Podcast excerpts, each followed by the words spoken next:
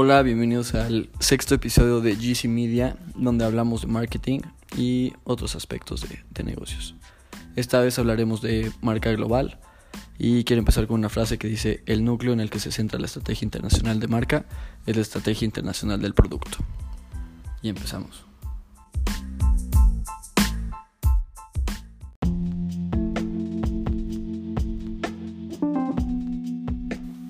Vamos a hablar de los segmentos regionales de mercado.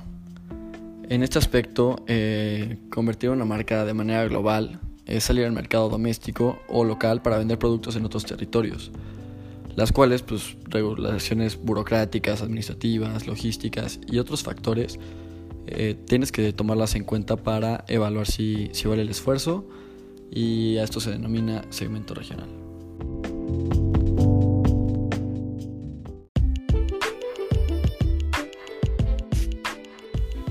Para saber si podemos incursionar en un mercado extranjero, el gerente de marca tiene que saber si su producto de la cartera de la empresa se debe comercializar en un nuevo segmento o si necesitaría ser tropicalizado dicho producto o puede comercializarse de, de una manera estandarizada. Para esto tenemos que tomar diferentes aspectos internos y externos.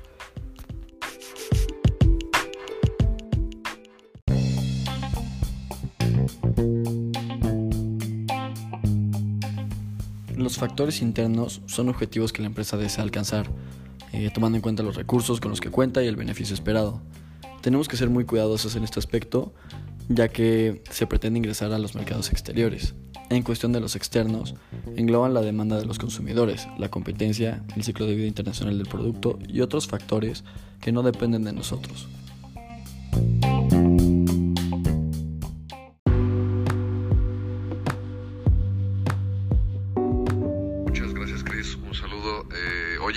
Interesante ¿eh? realmente lo de los, eh, cómo se clasifican los factores, tanto como internos y externos. Creo que es un tema bastante interesante. Eh, pero bueno, chicos, queremos pasar a otro, a otro tema que es justamente el programas de marketing global principalmente un programa de, de, marketing, eh, no sé si estés de acuerdo conmigo, Chris, yo creo que sí, siempre va a ser que sea algo constante en, un en una formulación del producto. Tiene que tener un diseño de un empaque, tiene que tener una un, programa publicitario muy grande y muy efectivo, al igual que uno de fijación de precios, un plan de distribución, muchas cosas. Creo que son realmente muchos factores los que dependen de esto y que al final tienen la posibilidad de convertir en la opción más eficaz y eficiente para todos, o sea, tanto para los clientes como para los empleados, ¿no?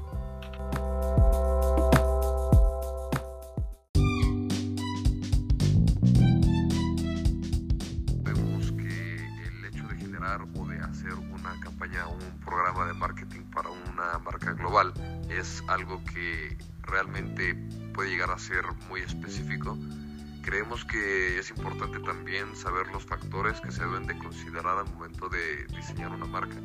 Eh, y creemos que para definir esto se debe de ya sea estandarizar o adaptar la, la marca o el mercado como tal. Esto quiere decir que si, por ejemplo, la necesidad del consumidor eh, son similares, la adaptación tiene que ser distinta. La adaptación tanto del producto como del, o del servicio. Eh, podemos también decir que el producto, ya, ya sea de su arraigo cultural que tenga con la gente o el tipo de producto que sea, eh, va a ser escaso o va a tener un nivel elevado de adaptación. Evidentemente esto tiene que depender de qué producto estamos hablando y de qué estrategias eh, se van o se van o se vayan a seguir o se han seguido en los últimos meses. Entonces creemos que es algo que obviamente se puede interpretar de una buena forma y a continuación vamos a decir un poquito acerca de las ventajas y las desventajas de tener o de crear una estrategia para una marca global.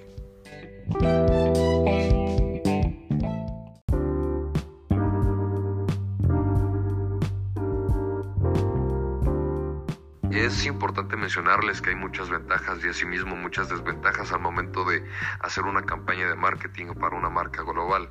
Eh, en la medida eh, estos programas, mientras se mantengan más estandarizados, las ventajas serán más tangibles.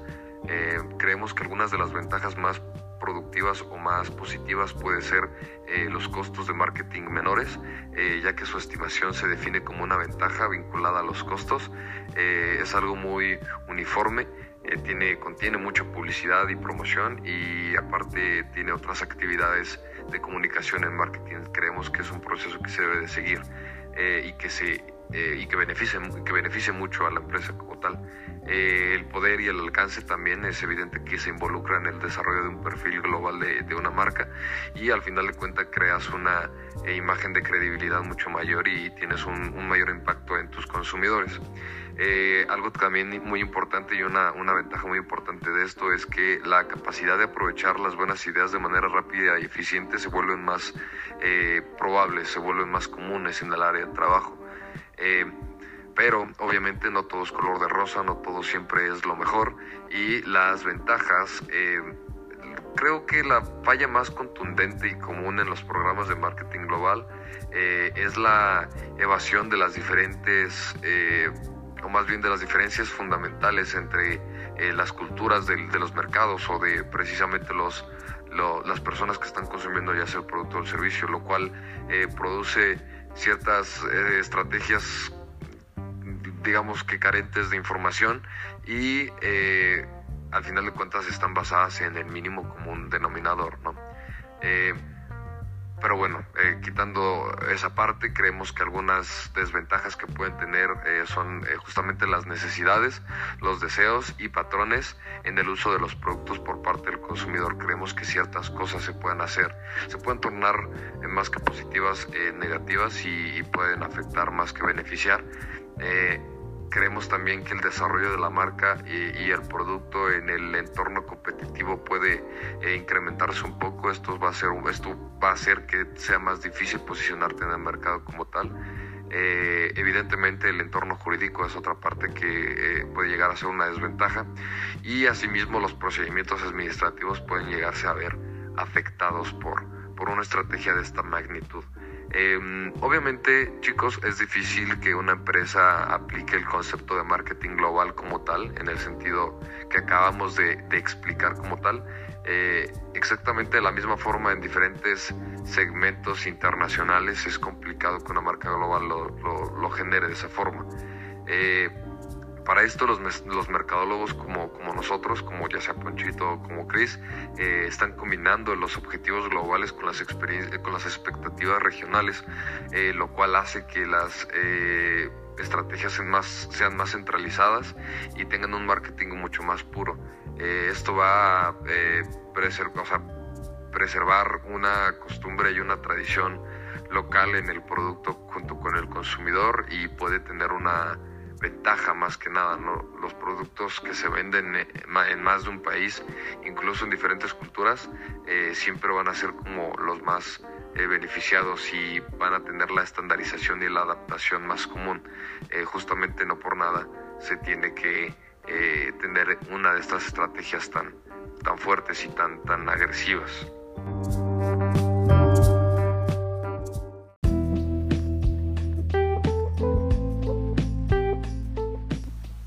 Muchas gracias Gus, estoy muy de acuerdo contigo, muy interesante lo de los programas de marketing global. Y por otro lado, vamos a ver la creación de los BCMBC. Pues es un tema un poco complejo, ya que para diseñar e implementar un programa de marketing que crea una marca global es un poco complejo. Yo digo que hay que tener en cuenta varios aspectos, tenemos que aprovechar ventajas, carecer de la mayoría de nuestras desventajas ya que para desarrollar estos programas mm, es necesario orientarnos a cada segmento del consumidor. Creo que esto es muy importante para desarrollar un programa que nos ayude a crear una marca internacional robusta.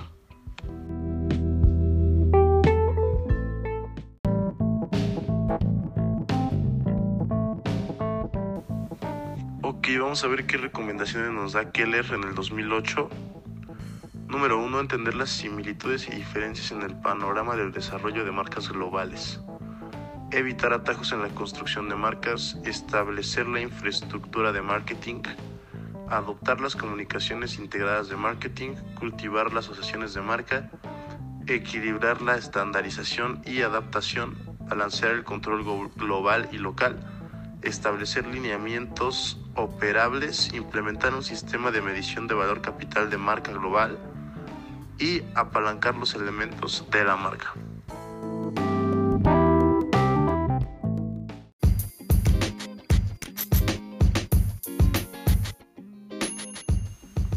Bueno, son puntos muy clave en mi opinión.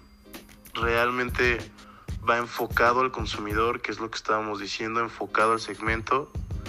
Y con esto es eficaz incorporar la marca hacia mercados extranjeros.